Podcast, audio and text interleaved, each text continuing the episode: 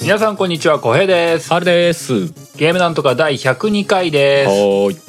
この番組ゲームなんとかはゲームがうまくもなければ詳しいわけでもないけれど、ゲームの話がしたくてたまらない二人がとにかくゲームの話をするポッドキャスト番組です。毎週月曜0時配信です。今日も元気に話していきましょはーい。よろしくお願いしま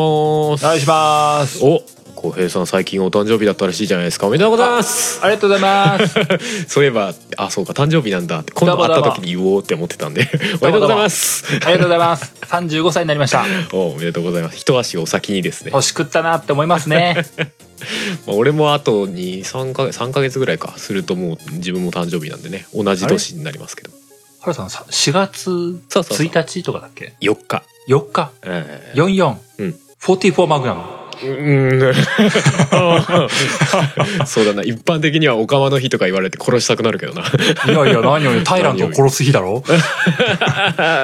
まあロケットランチャーじゃないんだなみたいな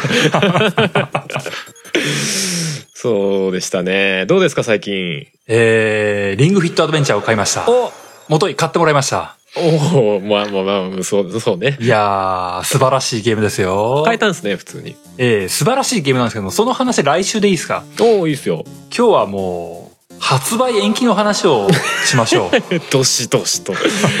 ちょっとまあツイッターとかやってる人はまあ嫌でも目に入ったのかなって気はしますけどもまずは、FF7 リメイクが延期しましたね。あはい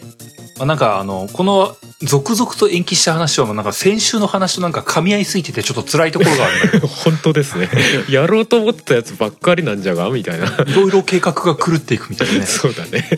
えっともともと3月3日だっけ3月3日の予定が4月10日だだね10日うん1ヶ月ぐらい延期だよねうんうんうんそうそうそうそうまあ1ヶ月まあ結果として1ヶ月なんて大したことなかったなっていうテンションには今なってるよねうんそうまあまあまあ別に1ヶ月ずまあ1ヶ月ずれ込むと他の対策と被るけど大丈夫なのかなあそうだねまあでもね僕の中でねその FF7 リメイクが延期だよって言われたあのそれがこう表に矢面に立つ中でうんひっそりとマーベル・アベンジャーズの延期がこうこっそり発表されてるのがねえっって思ってああれもともといつだったのえあれえー、覚えてないけど5月ぐらいじゃなかったっけ春先だったと思うよじゃあ結構やっぱりそっちも遅れたんだ9月4日そう、し、しにれっ延期と、お、お、おみたい な。うんいやだからさなんか世の中さ FA7 のリリメイクのさ延期の話がなんかすごい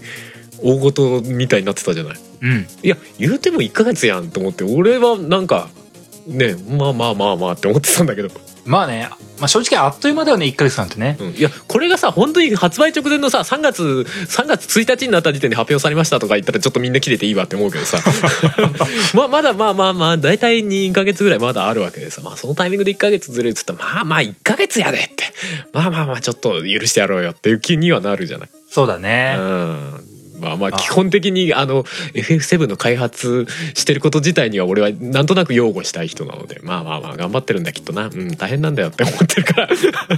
まあね、あのーそんなこともなかったとは思うんだけども、うんうんなんか出した後にバグフィックスしますわ、みたいなアップデートがガンガン来るよりよっぽどいいと思うからあね。あそうだね俺もツイッターでつぶやいたけどあの最近さほら出した時にさバグが多くて評価下げちゃうみたいなゲーム多いでしょなんか内容はともかくとしてバグの多さが前に出過ぎちゃうあるよね。で評価落としちゃうみたいなゲームはあるからさなんかそういうのもあったんじゃないかなっていう気はしたんだよねだからもうかなりきっちりした状態まで詰めてから出そうとかさ、うんなんか思ったよりバグが多かったとかさなんかそういうのあんのかなと思ってさ、まあもしかしたらまだバグうん取り段階まで行ってない可能性もありますけど知らないですけ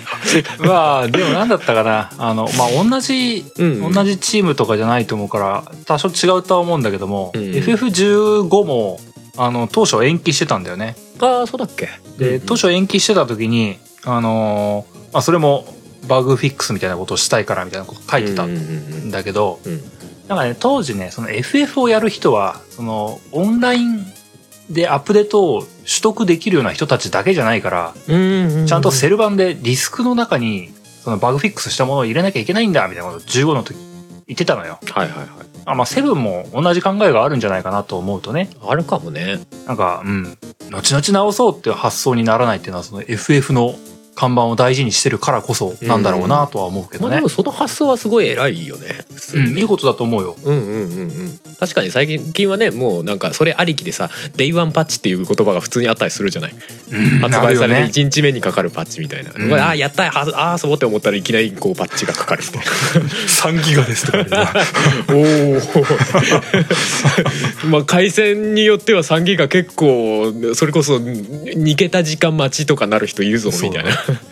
昼飯食ってこようかなみたいな感じになるそうなやつな 心折られるや つディスクで買ったんだけどなみたい なインストールするのに時間かかってさらにパッチかみたいなやつねあるあるそうよねだからまあまあセブンはまあ温かく見守ろうよっていう感じでね行きそうただいよよねね。そうだね。うんうんうん。で、まあそれともう一個がねそう、もう一個ね。これは4月だったっけ予定もともと。5月だもっとけもとそれも4月後半とかじゃなかったそうだよね。そうそう。だから FF リメイクと被っちゃうのかなんて思ってたら、ちょうどなタイミングぐらいにサイバーバンク2077も延期します って。うん ねえっってしかも9月にって。おーって 結構っすねみたいな。まあ結構だよね半年近くだもんねそうだね。まあまあ、あんだけ対策のゲームだから、まあしか、致し方なしかなっていうのは全然思っちゃうけどね。まあねなんだったかなそのその中中止じゃねえや延期をするって言った時にその、うんまあ、僕あの空目しちゃったんだけど、うんあの今世代最高の一歩にするためにみたいなことをあ なんかつらいですよね。そう発表 してて、あなんかまあもちろんそのお国柄的にそういう表現を出してくるのかなとも思ったんだけどもうんうん。いや僕の中でやっぱり「ウィッチャー」ってちょっと伝説的な印象もあるので、うんうんあなんかあながち嘘じゃないんだろうなっていうそのその気概っていうのをうちんょそっうとだ思ってねね。うんうんうん。まあ今世代期最後の名作みたいなぐらいの勢いで作ってんじゃねえかって感じはするよね。そうなると思うんでいやーラッサスパート2かもしれんよとか思いながら ね見てたんだけそど。 うそうですね。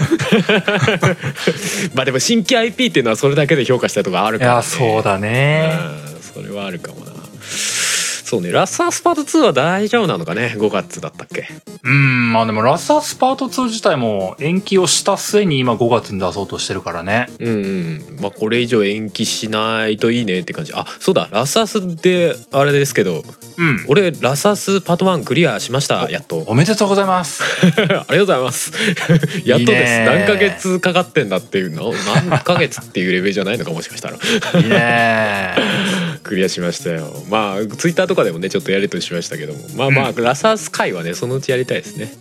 そうだねラッサス会はやっても全然いいタイトルだと思うんでねうんあまりここで喋ってしまうとその時話す話がなくなりそうなのであれですけどでも、んまあ良かったというかなんかちょっとあ浩平さんが言ってたなそういうことかみたいな感じはすごいありましたね。なんかあのーあれが PS3 のうんうん終盤時期にあんなのが出てきてなんだろう今パート2が出ようとしてるから、うんうんそうでもなくなってきたけども、うんあれで単発 IP でパツって終わったって結構すごいことだと思わないや とんでもねえなと思うよね本当にね そうだよなラスアス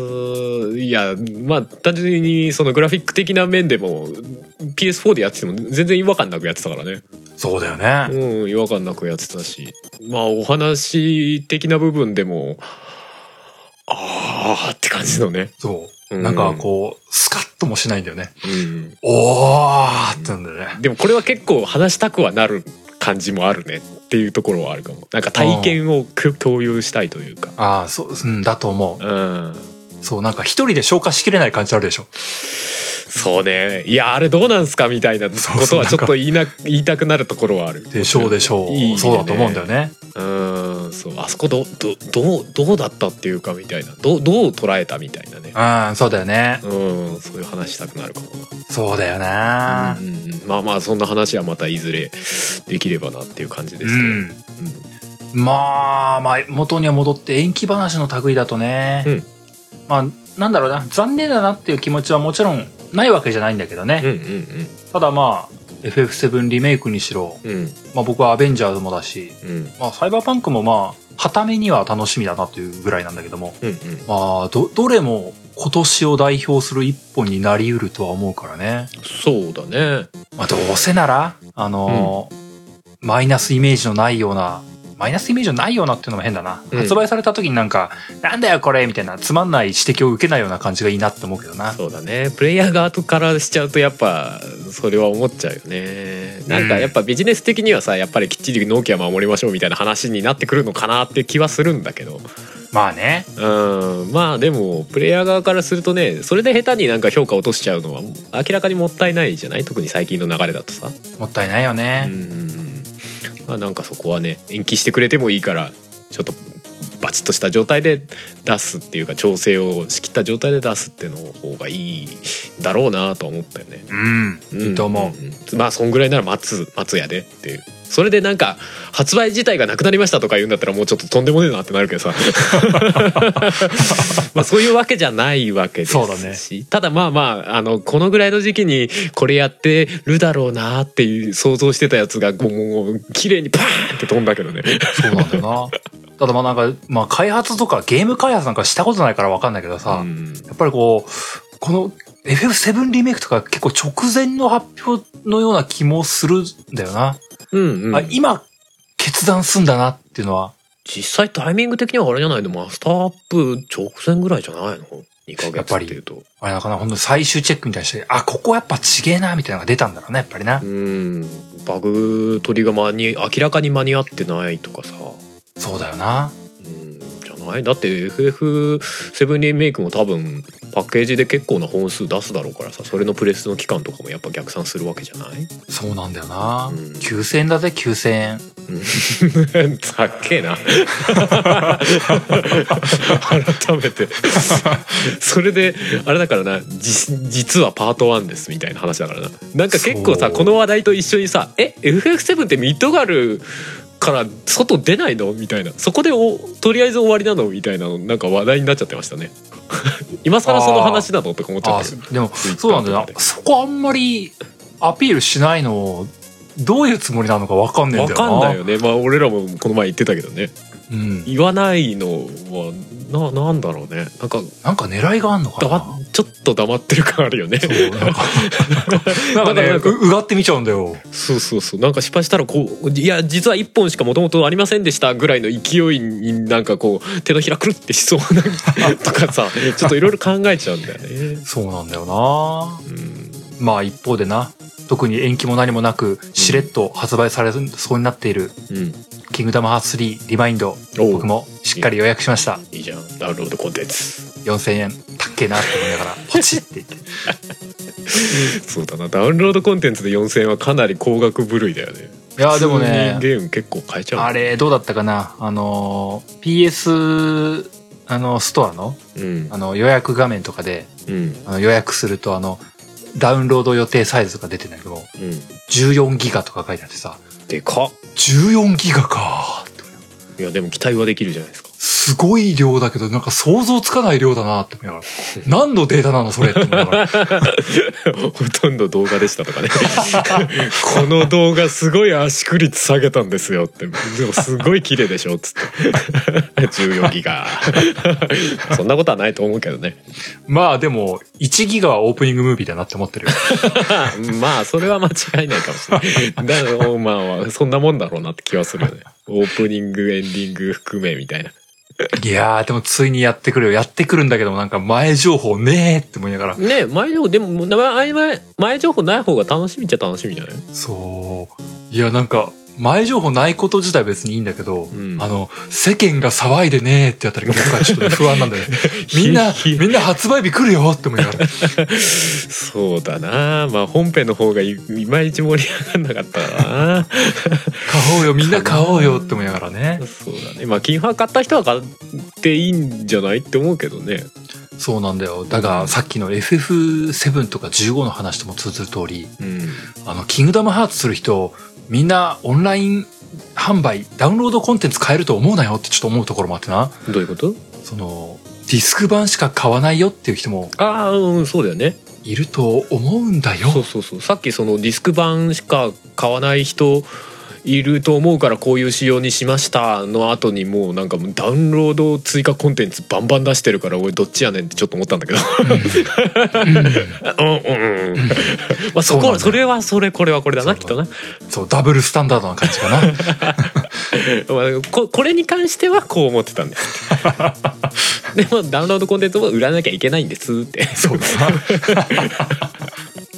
それはしょうがないんですそうなんですでもまあ基本的には待ってます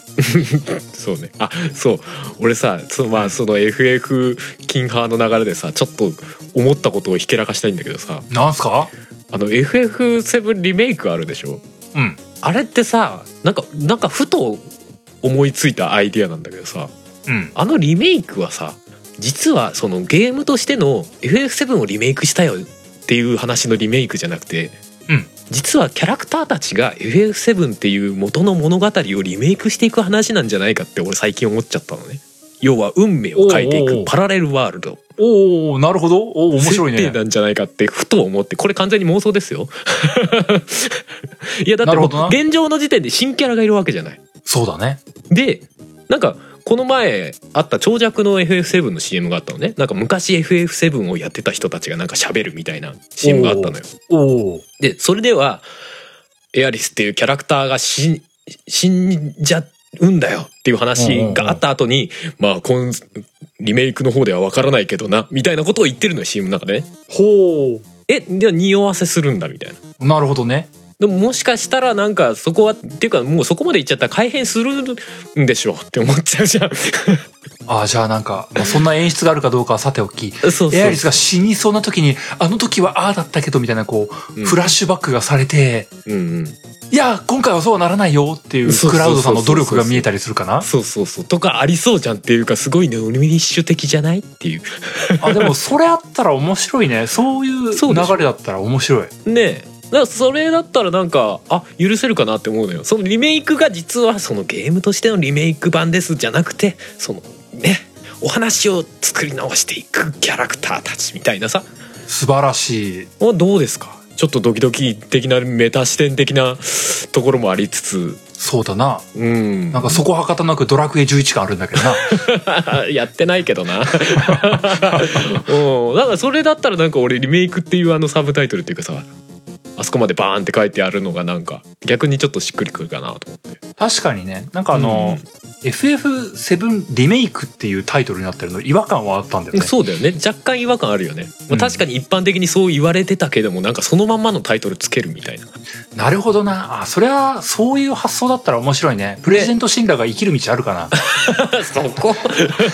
ルーファルーファウスが死なないパターンとかあるかもしれないけどあれルーファウスって死んだんだっけ結局ルー死んだかいや、ルーファウス生きてるよ。あ生きてるかルーファウスだってアドベントチルドレンでいたもん。あそうかそうかダイヤモンドウェポンに襲われて結局大丈夫だったんだっけうんまあね、もうなんか、当時の原作の F7 でどうだったか覚えてねえな。うん、あそう俺そうだそれでおおその発想を思いついたきっかけがあれだあのダージ・オブ・ケルベロスとかでさおお。 G とかっていうやついたじゃないジェネシスああ、いたね。いあたね。のクライシスコアにもいたんだっけかうん、いたいたいた。確かねあれ、ガガックンそうそうそうガックンガックンそうだよね。ガガククトだトよね。がキャラクターっていうかまあまあまあまあのねガクトのビジュアルで出てくるキャラクターがジェネシスっていうキャラクターうんうんうんうんもうなんかちょっとうん名前があれなんだけどでもあの片翼の話があったわけじゃないそうだ要はもうセフィロスのもう硬いももんうね。片翼がいたわけじゃない。その話もだって絡ませないとちょっとおかしいでしょ。今さリメイクするのにさ。確かにね。そしたらやっぱりちょっと違う話に持ってかざるを得ないんじゃない確かにね。あ、そしたらリメイクしちゃえばいいんじゃない話自体をって。なるほど ね。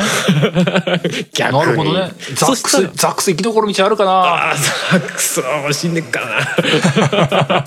もうあれか、FF8 みたいにこう、過去と現在が入り混じるみたいな話しちゃ うかああ、すごいな、なんかな。夢見たらな、あれ急にザックスになってるみたいな。もう誰が誰だかわかんないみたそいな。こで、そこでエイトオマージュ入ってきたらちょっとびっくりしちゃうよ。ひどいもうごちゃごちゃすぎる いやでもなんかこの発想面白いんじゃないかなと思ってちょっと期待はしてるだってもう面白いな新キャラとか出してる時点でね純粋なリメイクじゃないもんね、 そうだね、純粋なリメイクでもないし。いや、なんなら僕あの、分作っていうぐらいだから、うんセブンリメイクの後に、セブンリメイク1の2と1の3とかって分岐してもいいと思うよ。キーンって。ああそういうことブーンキしてこうイフルイフルートと静止ルートでこう分かれていくっていう ちょっとそれはもう作り手の方の負荷がちょっ と そんなちょっと無理 だなどこまで俺作ればいいのみたいなもう「バイオハザード2」の比じゃないよみたいな さ2ルート分作るのとはちょっと比じゃないっすみたいな本当だなそしてなんかなあのお互いがユーザー同士がなお互いのルート叩き合うみたいななんか見にくい絵面がちょっことっ想ち像でき がちゃうこっちが生死だろうがつ って「エアリスは死ぬべきなんだよ」とか言っていやいや生きていてほしいんだよとか「これはみんなの祈りなんだ」とか言ってね生きてたらティファかわいそうだろうとか言い出して たなあー戦争が起 きるそうないやでもそれだったらちょっと面白いかなと思っちゃったよねなんかそうそういう方向に持ってってくれると私はとてもまあ楽しいんねです、いやでもハルさんの言ってるその発想はすごい素敵だと思ねえいいよねってう思っていいと思うおこれは来たんじゃないのだってそれだったらもうどんな展開入れても怒られないよそうだねうわ僕らがリメイクしていくんだこの人生をバリないやでもいいよねそのなんか前向きなリメイクな気がするよそのそう発想そっうてそうそうそうだってもうねもうセブンが一番原点でさそこからサブのストーリーがいっぱい出てるわけじゃないうんうんで今更完全にセブンのリメイクするってこともないわけでしょっていうかもうないないって明言しちゃってるわけだからさそうだね新キャラ出てる時点でさうんうんでなんか別の要素も足すみたいな雰囲気に出してるでしょうんなんかこの黒いモヤモヤっとしたの出てくるけどこれ何みたいなさ うんうんうんまあ多分だからなんかその辺がこう関わってくるというかさあるんだろうなみたいななるほどねだからなんかあれなんじゃないのこの世界を作ってる神との戦いみたいになってくんじゃないのあのし 本当はずあのストーリーは収束していくはずなのに僕らはそれに抗うみたいなあ急になんかねファブラのバックにスタリ スが混じってきたよ最後ありそう神じゃない神と対峙するパターンだそうそうそうそうあーこの世界の神と対峙するあー僕たちは同じあ道を歩まないんだダーンみたいなあーライトニングさんでもそういうリメイクは面白そうそうかライトニングさんとクラウド通りで顔似てると思ったみたい ない やそりゃ回転人同じだから なそうちょっとねひけらかしちゃいましたけどなるほどねそういやいい話を聞いたうんなってないかなってちょっと思ってますけどねえー、これを聞いていそれるでスクエアエニの開発スタッフの皆 さんどうでしょうかどうでしょうかまだまだそっちに行ってなかったら舵切ってもどうでしょ うかまあそんな無茶は言わないけどさでもなんかそんなうー気が若干するけどねどうするつもりなんだろうね本当にねうんまあ少なくともねそのユーザーとしてはさどう変わっても、その文作である以上はと一本目はどんなものであれ受け入れたいとは思うけどねそうだねなんか一作目で結論出すのは絶対早いと思うもんあーまあまあまあまあそうだねまあでも、うん一作目がとても大事っていうのは、うんまあ、まあ実際だから難しいけまあまあそうなんだそうなんだそどねうなんだよくわかんないけど激鱗に触れちゃうよ なでもなんとなくそんその後さこの FF7 リメイクをどうしていくかっていうのを全体で匂わせるというかのはなんかきっちりやってほしいよねとは思うよね、そうだねうん、だからその純粋にリメイクしていく方向でなんかちょっとだけ味付けありますようなのかそれとも割とがっつり変えてっちゃうようなのか、うんうんうん、難しいけどねうんまあねどっちにしろ難しいんだけどな、うんいやーでもまあそうどういう舵取りになるかはわかんないんですけどもうんうん4月改めて仕切り直しの4月にそうやなセブンリメイクが来るということでねちょっと楽しみ、そうだうな、ん、遊べるかな相変わらずまだひよって ますよ そうだな俺もどうしようかなって感じだなもうちょっと安かったら ないやでも金かかってんだろうないや金はかかってると思ううんよ、うんうんうん難しいなまあまあまあ、ぜひね、発売されてからなのか、遊んでからなのか、また FF7 リメイクはこう、あまあ、何らかの形できっと話す次の機会はあると思うんでね。そうだねうん。またやっていければと思いますよ。おっすそんなわけで今日も、まあ今日もだいぶ話したね。うん本編行こうかと思いますけども、おい今日はタイトルにも書いてますけども、デスストランニングの話をします。なんか数ヶ月ぶりそう。今回は、今回はというか前回ちょっと前ですけども、デスストの話をしたのは、うんまあ僕もハルさんも、んハルさんクリアしてたっけクリアいやまだクリアしてない2人ともしてない時だそうだよね。どっちもしてなくて、そこそこ進んだところでまあところここらでまあ一通りあある程度やったんでちょっと一旦話しとこうみたいな、うん。そんな感じだったよね。うんうん、12月の初めぐらいだっけね、 12月頭だね。レベル95。そうだよねで、そんな時ありましたけども、今回は2人ともクリアはしていて、ストーリーのクリアは終えていて、うんうん改めてネタバレありではい話してみようというはい。だからあれはいでわかすりね。あのーやってない人、いや、まあやってない人にはそもそも話がちんぷんかんぷんかもしれないですけど、う ん、そうだな。まあやって、やり途中の人は少なくともちょっと聞かない方がいい感じになるかもしれないです ね。そうだな。うんメインストーリーはな、クリアしていただきたいな。そうですね。はい。まあそんな感じになるかもしれませんが。うん。うん。じゃあそんなわけで早速本編向かっていこうかと思います。おーい。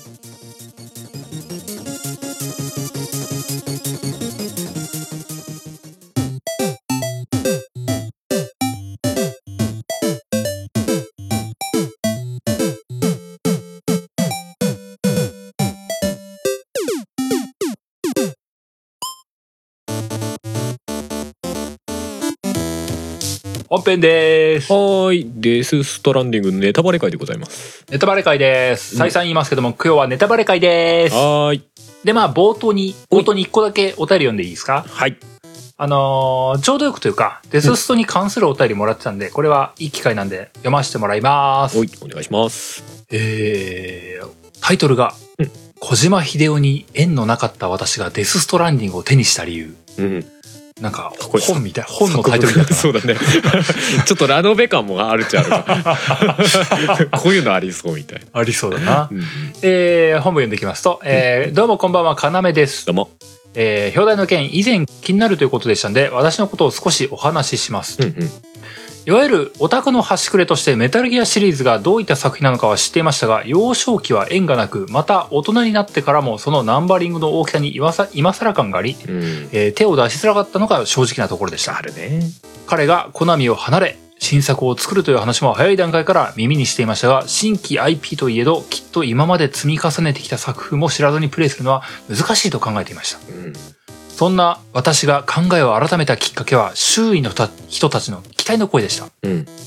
この番組をはじめ、私がツイッターでフォローしている好きな漫画家やイラストレーター、コンポーザー、YouTube などの配信者の方々が、うん。この作品を期待し、購入し、序盤の感想をつぶやいている様を見て、うん。そんなに面白いならやってみようと思ったんです。うん。私の好きな人たちが絶賛してるんだが、がっかりさせてくれるなよ、と、そんな思いでこのゲームを注文しました。ゲームを手にした時、どうやら荷物を運ぶゲームらしいということ以上の情報はほとんど知りませんでした。うんですが、ゲームをする上で知らないということは一度しか味わえないスパイスで、最初は無関心による無知、やろうと決めてからは能動的な情報の遮断により、まさにほとんど何も知らないという最高のゲーム体験をすることができました。素晴らしい。新しいキャラクター、新しい施設、新しい装備、新しい乗り物、それらが登場するたびに市場の快感を得られました。うん。現在のプレイ時間はおよそ75時間。エピソード8の途中と、まだまだ先は長そうですが、じっくりとプレイしています。最後にこの番組にきを聞いている人にちょっとしたお願いがあります、うんえー私自身もリアルで運送業をしているんですがこのゲーム内で荷物を届けた時のように「ありがとう」と言われる時がこの上なく報われる感じがするんですうん。今のご時世誰もが何かしらの形で利用していると思いますがその時には一つ感謝の意を伝えてくれると助かりますうん。それでは随分とき冷え込む季節ですのでどうかお体にお気をつけくださいといった内容でしあたりがとうございます。素晴らしいお便りだねこれうん。なんかさい最後もちょっと、うんまあある種デスストのテーマ性みたいなところとちょっとつながる感じもあります。そうだ。ねうん。まあ、要さんはうん、デススト、まあ、小島監督作品がデスストが初っていう。うんうんうん。まあでも、そういう人も、周りが面白そうと言ってるっていうのがきっかけで始めたっていうのは、実際、まあ僕の体感でしかないんだけど、うんやっぱりなんか他のゲームよりも、ネット上で買いましたっていう声って多く見、多く見えたなって思うんだよね。それはそうだね買ったことについてちょっと発言したくなる感じというかなんかそれこそ応援含めうん声を上げたくなる、まあそういう、まあ、マーケティングっつうんですか、まあ、宣伝もしてきたしね公式が、割とツイッターとかもがっちり使ってさそうだなんかいね。ろんなことやってたりとかもしてたじゃない、うんうんだからなんか盛り上げ方もすごいうまかったしうんうんうん、でなんかそのねイラストレーターやコンポーザーや YouTuber の配信者うんぬんがさ盛り上がってたみたいな、期待してたみたいな話を聞くとなんかあやっぱりなんかみんなその小島秀夫っていう人だったりとか小島プロダクションみたいなところにやっぱり自分もああなりたいみたいなところを投影してたりするのかなって思ったりはしたよね。あのそうだよね。作り手の人がものづくりっていうところでね。うん。なんかもちろそんうだねビジネス的なところは外してないけどもそこがじゃあす最前面に出てるかっていうとそうではない人だったりするじゃない小島秀夫って、うん。うんでも結果的に作りたいものを作っちゃんと作ったら売れるみたいな人じゃないそうだよね。うんその、うん、売れるものを作ろうとしてるっていう感じというよりかは、うん作りたいものを作って、それがちゃんとゲームらしく仕上がってるんだなっていう気がするよね。うん作りたいものからそそれの味付けとしてどうやってじゃあ売れるものにするかちゃんと売れる商売にののベースにも載せるかみたいなところに行くっていうかなんかそんな感じがするよね。そうなんだよねう。んだからなんか、デスストもさなんかうん。何いきなりこう売れるゲームっていうよりかはなんかもう作りたいこんなゲームあったら面白いよねみたいのがやっぱり一番最初に先行してたようなやっぱゲームシステムだもんね、うん。今までなかったこんなものみたいな。うんうんうん。うんなんか改めて、その、ゲームクリアして、うんうんうんあのー今回僕珍しく、あの、プラチナトロフィーまで駆け抜けたんですけども、おープラチナはな何全部取るとみたいなやつそうそうそう。え正直ね、デスストってね、プラチナトロフィー多分取るのって難易度低めな方だと思ったのよ。うんうんうんいけそうだなって思ってややりきったんだよね。案外できるんだそうそうそう。で、やり、やりきってまあ、それからも少し時間が経ったのが今なんですけども、うんうんまあ、改めて、そのデスストって、なんか、なんだろうな、その、幅広い人がうん遊んでるんだなっていうのを実感するゲームな気がするんだよね。そうだねなんか正直そのメタルギアよりも幅広く遊んでもらえたんじゃないかなって思思ってるんだよ。ああまあそれあはあくまで体感でしかないんだけど。それはそうかもね正直入り口としては入りやすいと思うやっぱりメタルギアってどうしてもさうんあの戦争的な雰囲気だったりとかさ、まあ、サバイバルだったり、あの何まあそういう要素がさうん。アーミー的な要素がさどうしてあるよもね要素として前に出てくるからさ、うん。うん、人によってはやっぱとっつきづらいなっていう感じはあるだろうけどデスストはやっぱりそこまでこうトゲトゲした印象というかは持ちにくいもんね。うん。うん、そうなの。そうなんだよな。ななんんかなんだろう男女な。構わずなんか私でもできるかもみたいな印象もあるし。そうなんだよな。なんかすごい不思議なんだよな。その、発売される前までは、まうあん僕も割と情報を遮断というほどではなかったけども、うんまあ特に調べもしないで、デススト11月出るんだぐらいで思ってたぐらいの情報取得量でしたけども、うん まあ正直、荷物運ぶゲームっていうことしか知らなかったし、うん、いやでも遮断もしてたんでしょ割と遮断というかあんまり自分から情報取りにもう行かなかったんでしょあ、取りには行かなかった。うんそのなんか自分で検索して何々とかってことはしなかった。うんうんたまにタイムラインで流れるのを見たぐらいの。うんそのぐらいで、まあいたからまあ当然っちゃ当然なんだけど、うん全然ゲームの内容わかんないし、うんその、本当に後半まで、ど銃でドンパチもあるかどうかさえもわかんなかったみたいな。ああそうだねまあそこは俺も分かんなかったな。ぐらいの、うんななんつうか僕そんな感じだしあのデススト買う日買った人たちってうんそんなにすごい前向きにデスストの情報を取得してたとも思えないんだよねそうだねだから口コミ的なやっぱ要素の方が強かったんじゃないのうんなんかゲーム内容から買おうっていう感じなんかあんま出ない気がするんだよな あのゲームだって事前のさゲーム内容ほぼ出してなかったでしょほぼ出してなかった渋ってったじゃないうん小島秀夫さん見せたくないって言ってたよねうんうん、なんかゲームショーとかでもまあね本当は本当は何も出すだ見ないでやってもらいたいんですけどまあまあさすがにあの売る方としてはしょうがないのでみたいなめちゃくちゃ渋りながら情報出してたけどねだから俺も途中からもうそこまで読んだったら見ないわと思って、うんあの買うから見ないわと思っていやそなんかいやだってそこまで言う言うクリエイトって逆にさじゃあそそこに敬意を払ってみたいじゃないなんか、うん、っていうのがあったからねそこはそうでで結果プレイした人のその印象を聞いてなんかそれがこう波及してったっていう感じがすごいあるかなそうだこよそねそれこそうんねデスストでつながるみたいな話ですよ。うん、なんか、なんか珍しいタイプっていうか、その、なんかね、こう、思うこととしては、うん、僕の中でやっぱりゲーム、面白いゲームだぞっていうふうに言われて、あの、例えばじわ売れするのでも、あのうん発売日にドカッと売れるのでも、やっぱりゲーム内容をしっかり見て、あの、うおーって、期待度高いって言って買うのが多いような気はするんだけども、うんうんなんか何のかんの言ってこう、みんな買ってるからうんきっと楽しいんだろうなっていう、そういうよりどころで買う人が多かった印象が印象論でしかないあー印象論でしかないんそだうけいうどのもあるかもね、まあ、プレイした人の話聞いててもい意外と若干わかんねえみたいな部分もあるからねあのゲーム口で説明しづらいからさうんうんでそれでうん、それでなんかしっかり売れるっていうのはなんかね、うんあの面白い現象だなって思ったんだよねそうなんだかね他のゲームでこういう売れ方ってない気がするんだよねなんか、うん、なんかか言葉にはならないけどすげえ良かったんだろうなっていうのが伝わるみたいなところはしっかり伝わってるんだろううね。んなんだと思うんだよなうんうんその話してる人から話してる人へみたいな。うんうん、そうなのえちなみにどんぐらいこうプレイ時間でかかりました俺結局ねクリアした時ちょっとまあ急ぎ足ぐらいかなみたいなテイストで進めたんだけど最後うんそれでね45から多分50ぐらいかな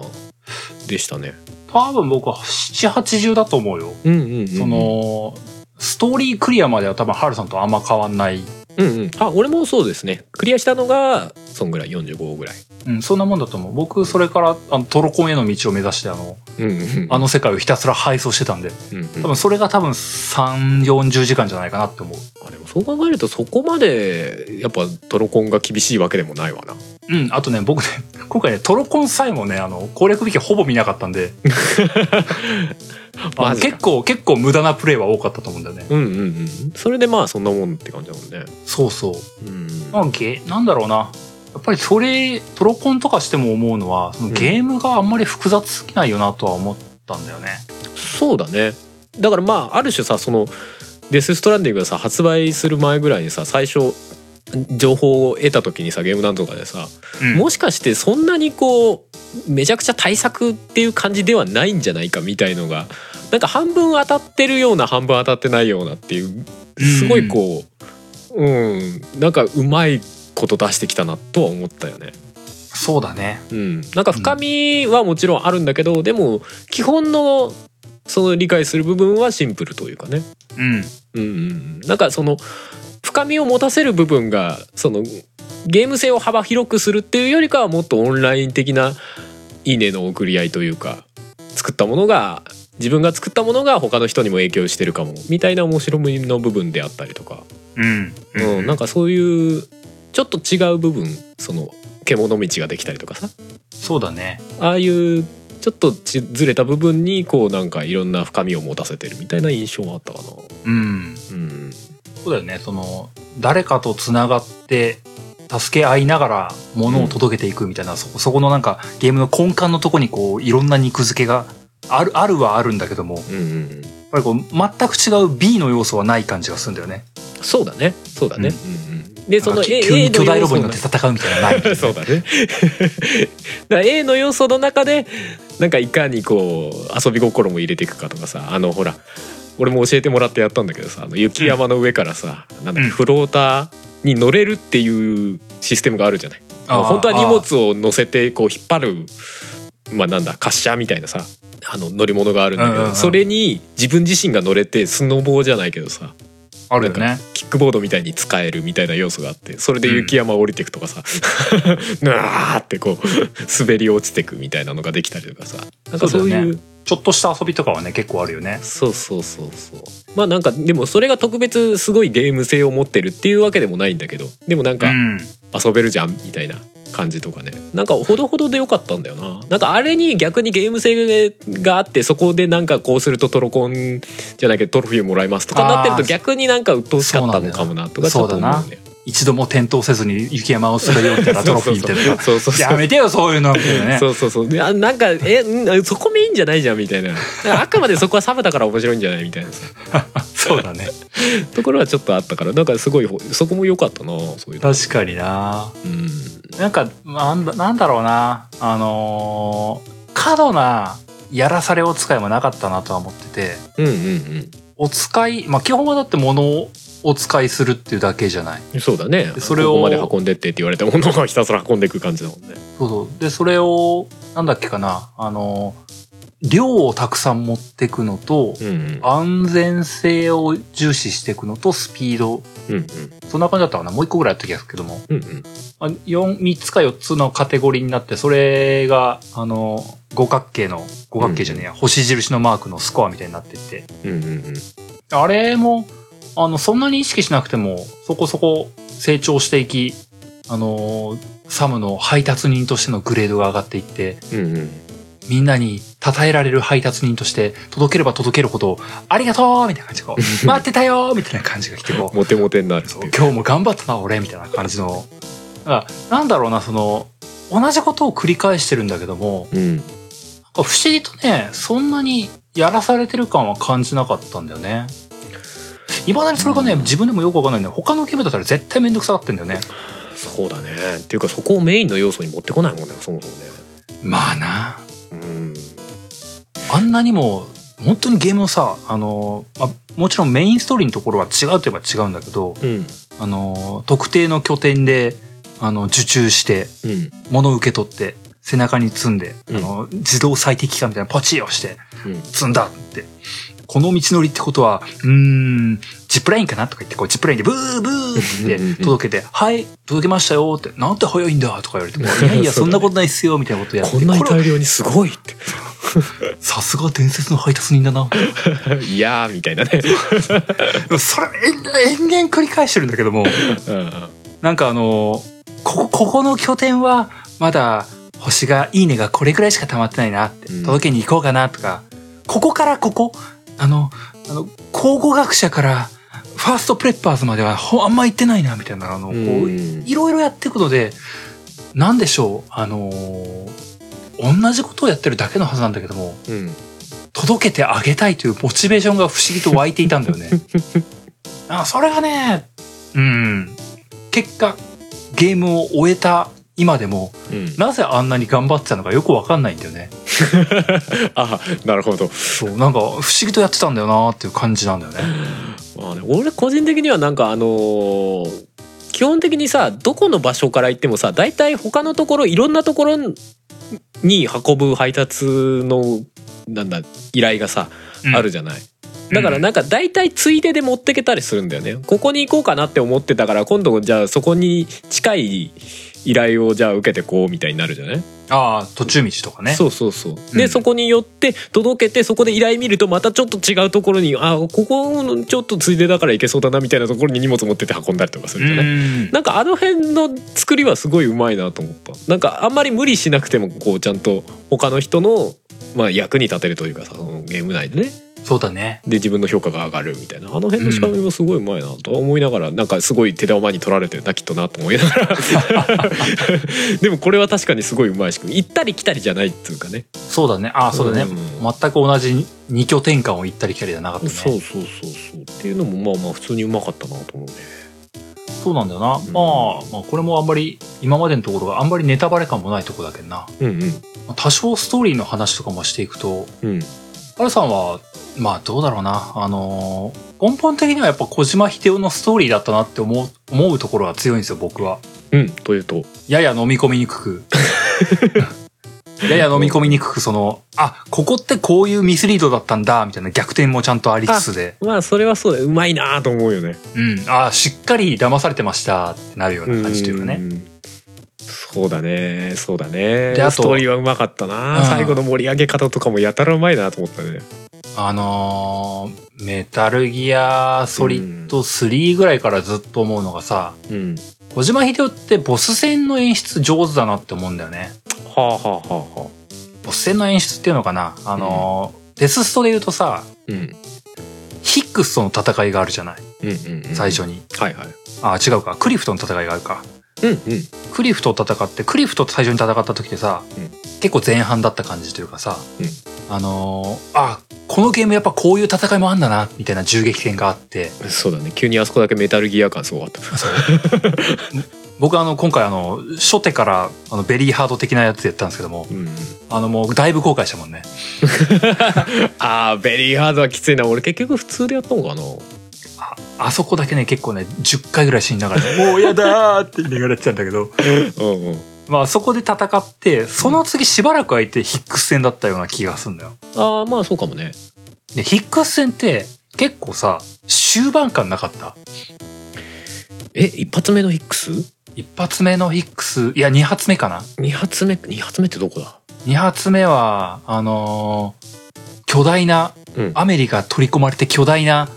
あ BT になって、うわーみたいなところ結構ある後ろの方だ後半の方のやつなあれやって、はいはい、その後あれあれあの辺からもうずっとラストだったよねなんか雰囲気そうね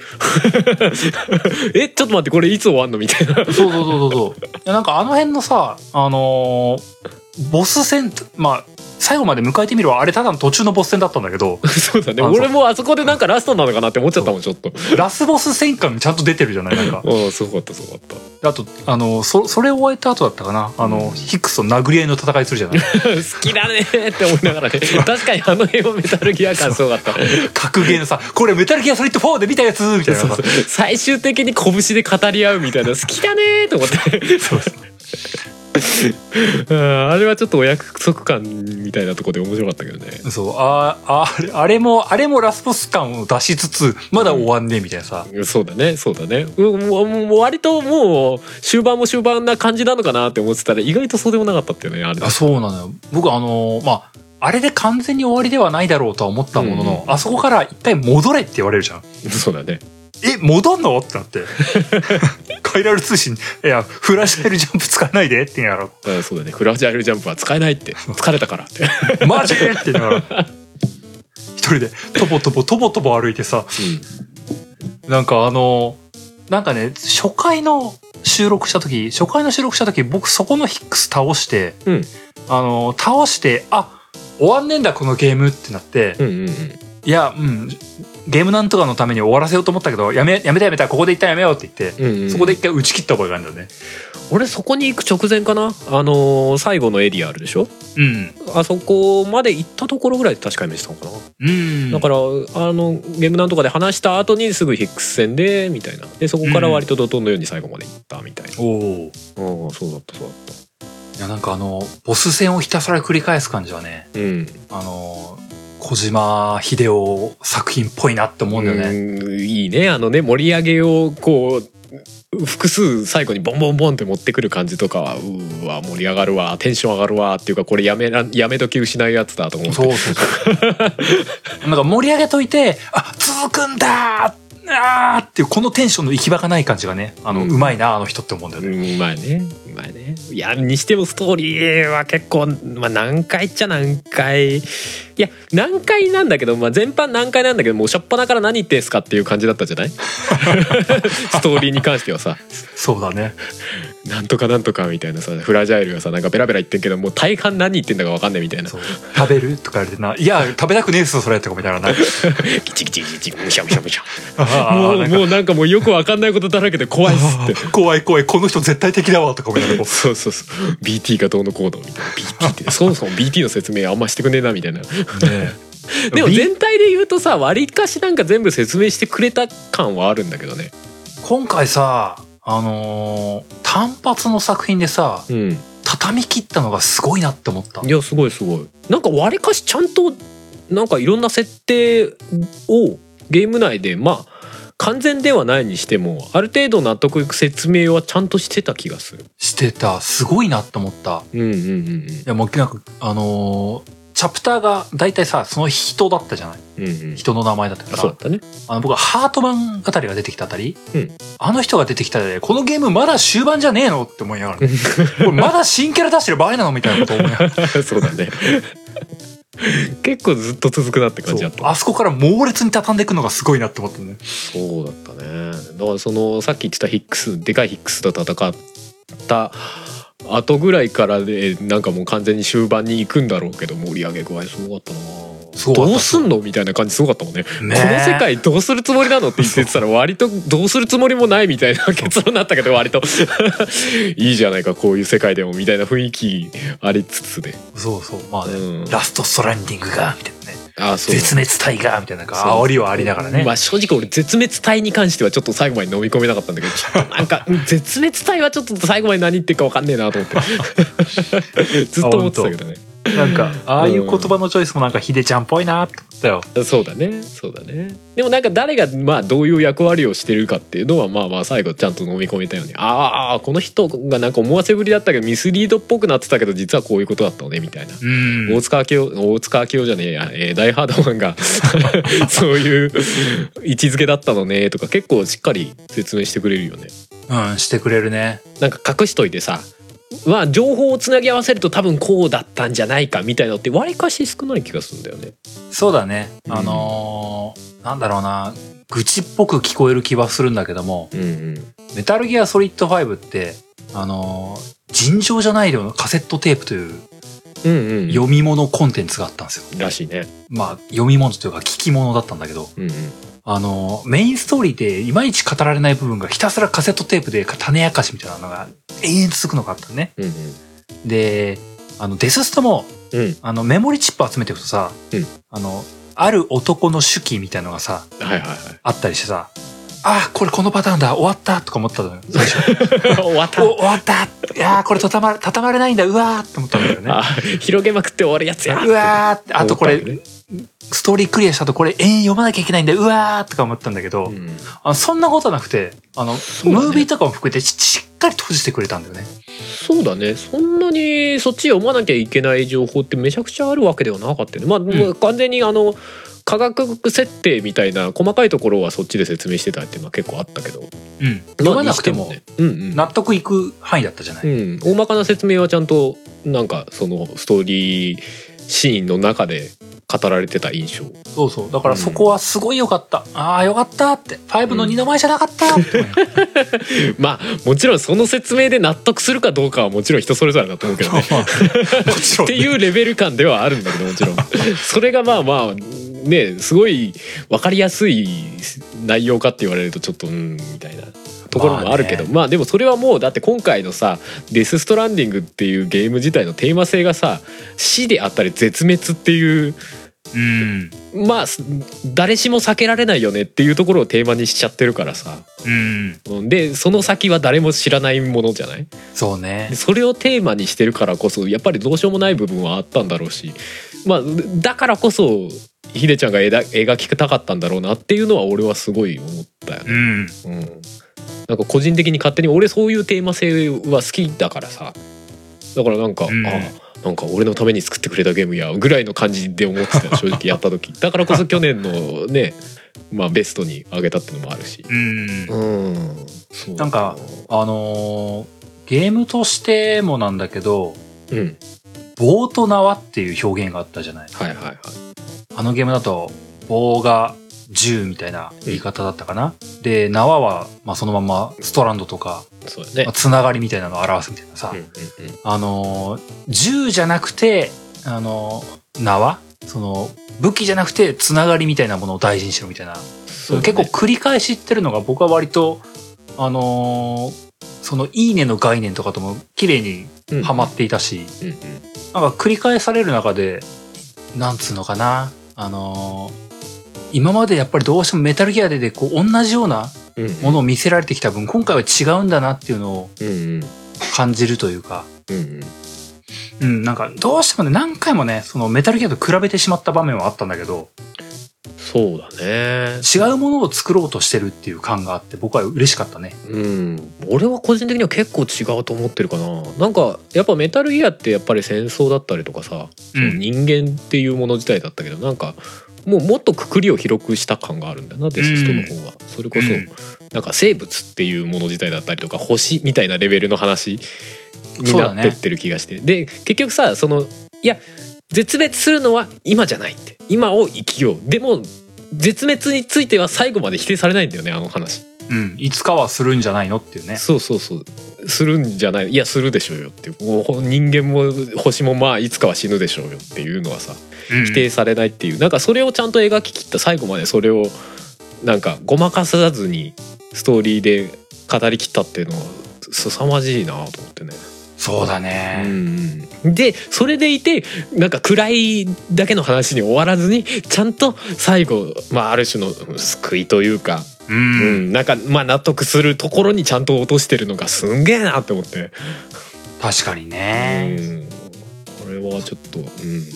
うなんだよね。話としても、あのー最初サムがさ、あれなんだっけ、うんあのー触れたらダメな、うん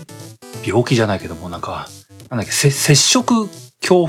あそんな感じそだうったそうねそう。そうあった恐よ怖ね。症みたいなねあれがあるけど、あのーその実際、このゲーム、ゲーム一本の中のお話を通して、それを克服していたみたいなところがうんうんあって、で、BB も、BB とも、その、なんつうのふちゃんと触れられるようになったっていうのも、そこと繋がるような気がしてね。うんうんうんなんか、こう、人と関わるっていう部分のところって、うんうんうんちゃんと人間の成長につながったねっていう部分のところは、僕はそこが、ちゃん、頭とお尻で閉じてて、僕は嬉しかったな。そうだねそうだねなんかね、その、あのーダイハードマンか。うんダイハードマンが、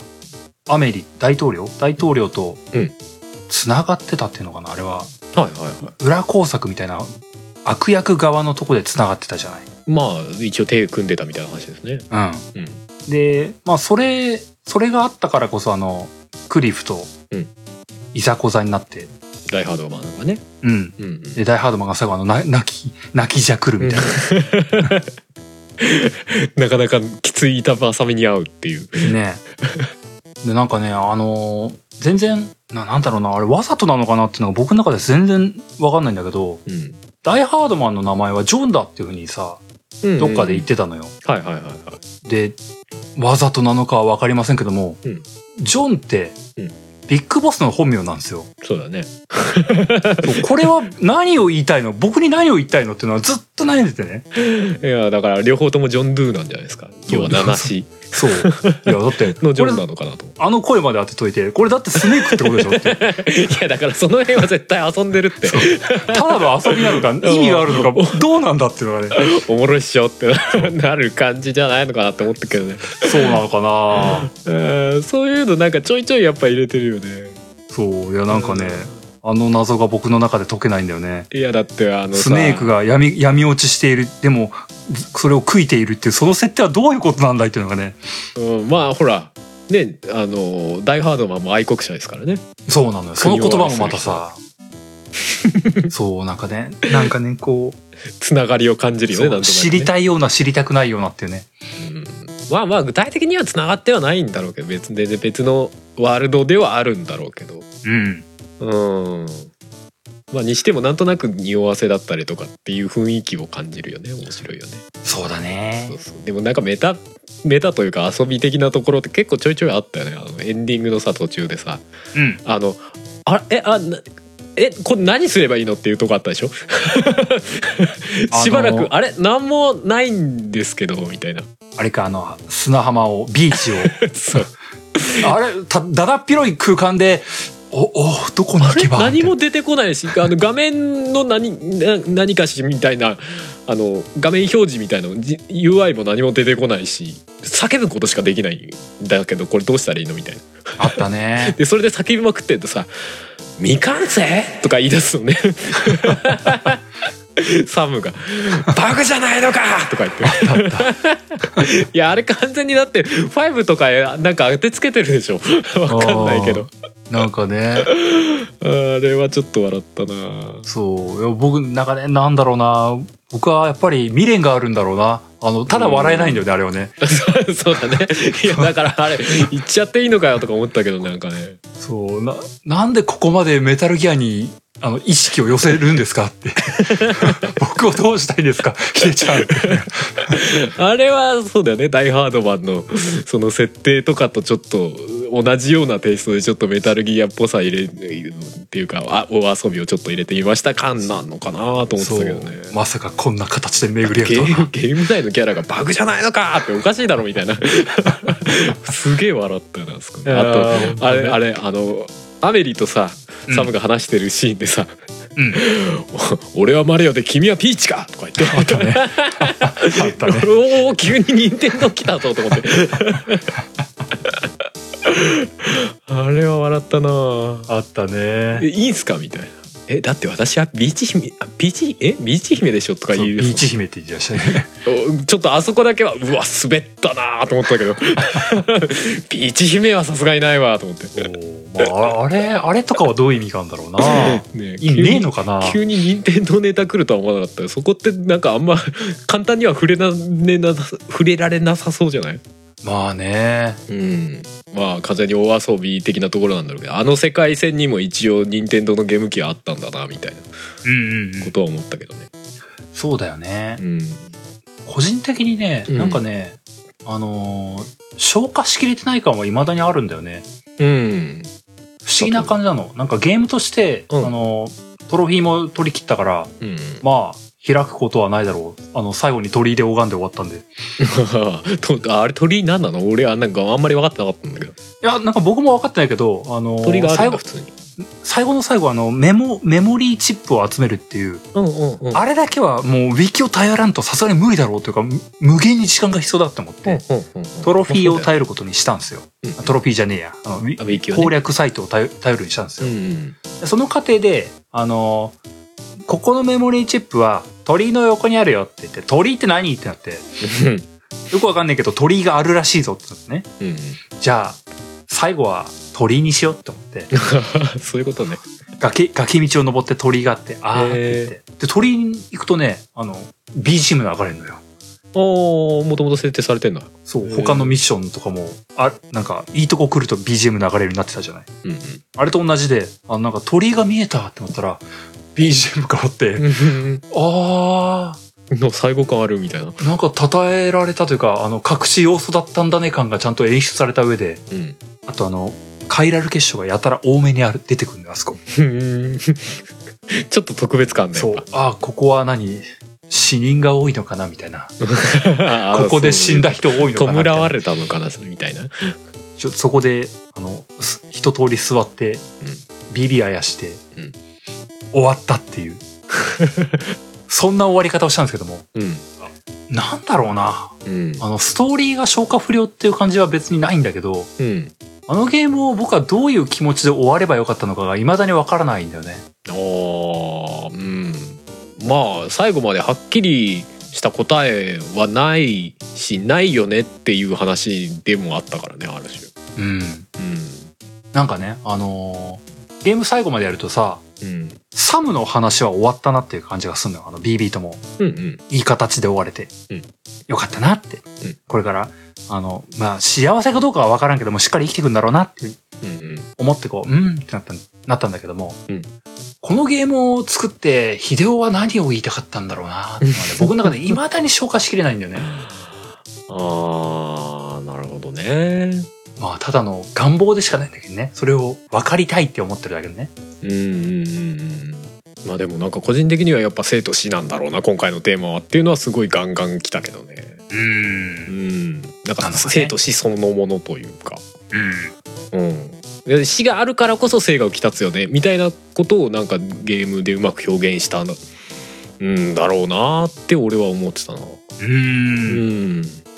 そうかまあそうだよねなんかあのーアメリをさうん絶滅体であるところのアメリをさまあ要は死の象徴ですよねうんうんのアメリをさあのー抱きしめるシーンあるでしょうん俺最初から普通になんか抱きしめに行ったんだけどあれ打てたらどうなったんだろうって普通になんか調べちゃったけど なんか打てなかったらしいねあれね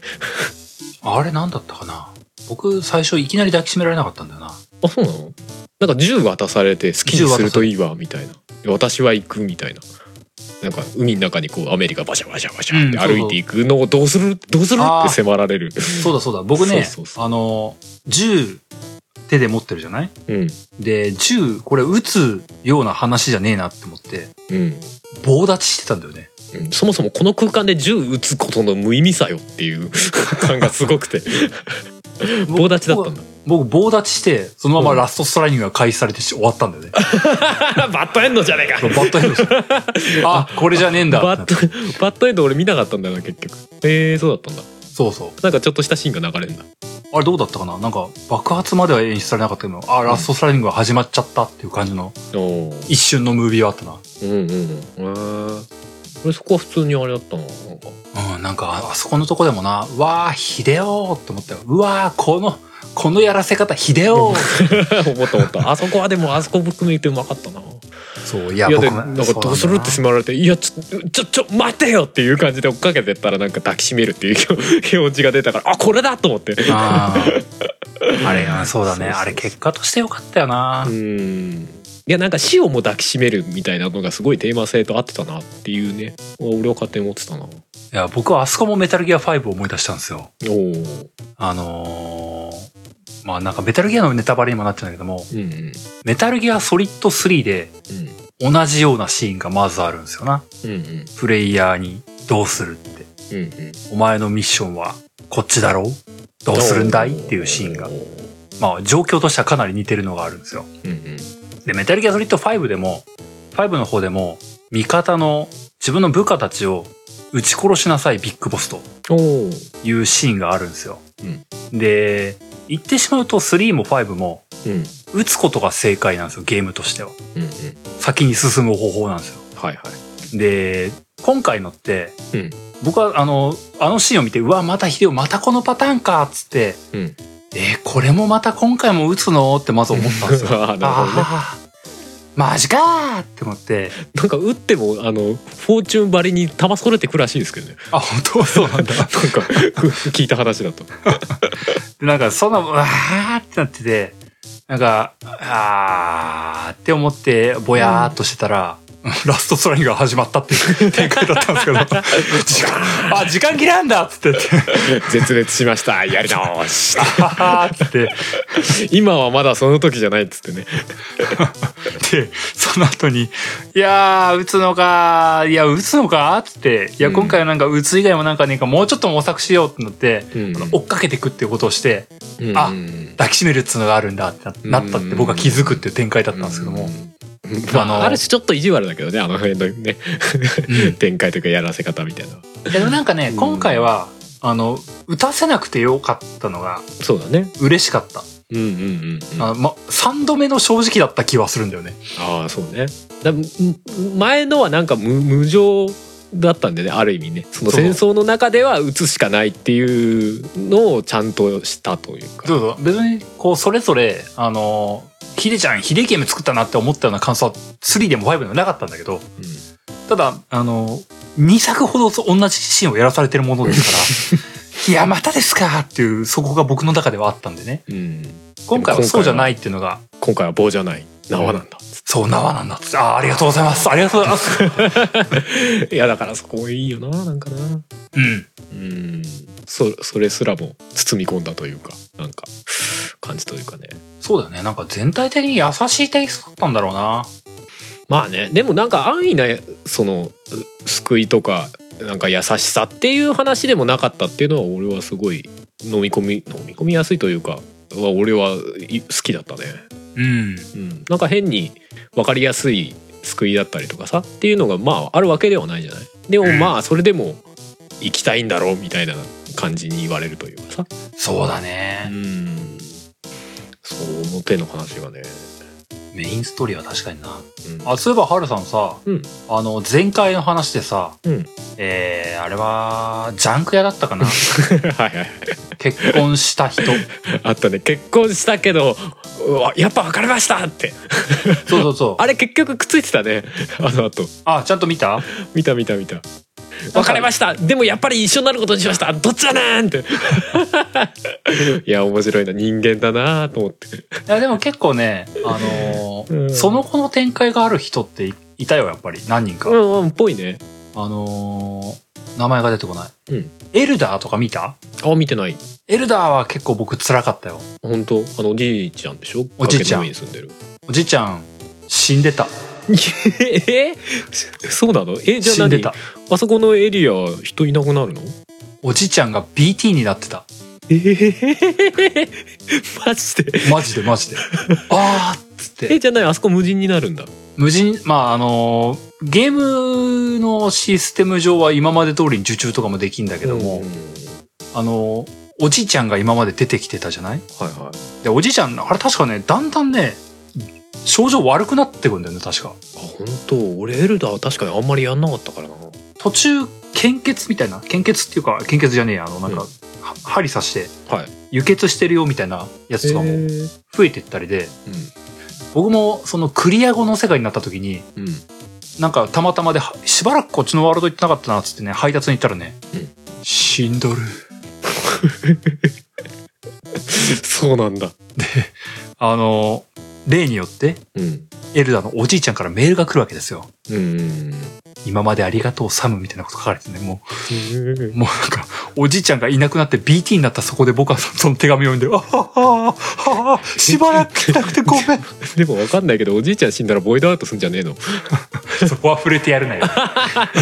触れてやるなよ。そこはなんかちゃんと処理してもらったのかななん、なんじゃないかわなか。んないけどなまあまあ、あの、なんか、あの、ママとか見たからな。そういうのもあんのかなとあかるな。のかなあーなるほどねあーそうじゃあ結構えぐいやっぱ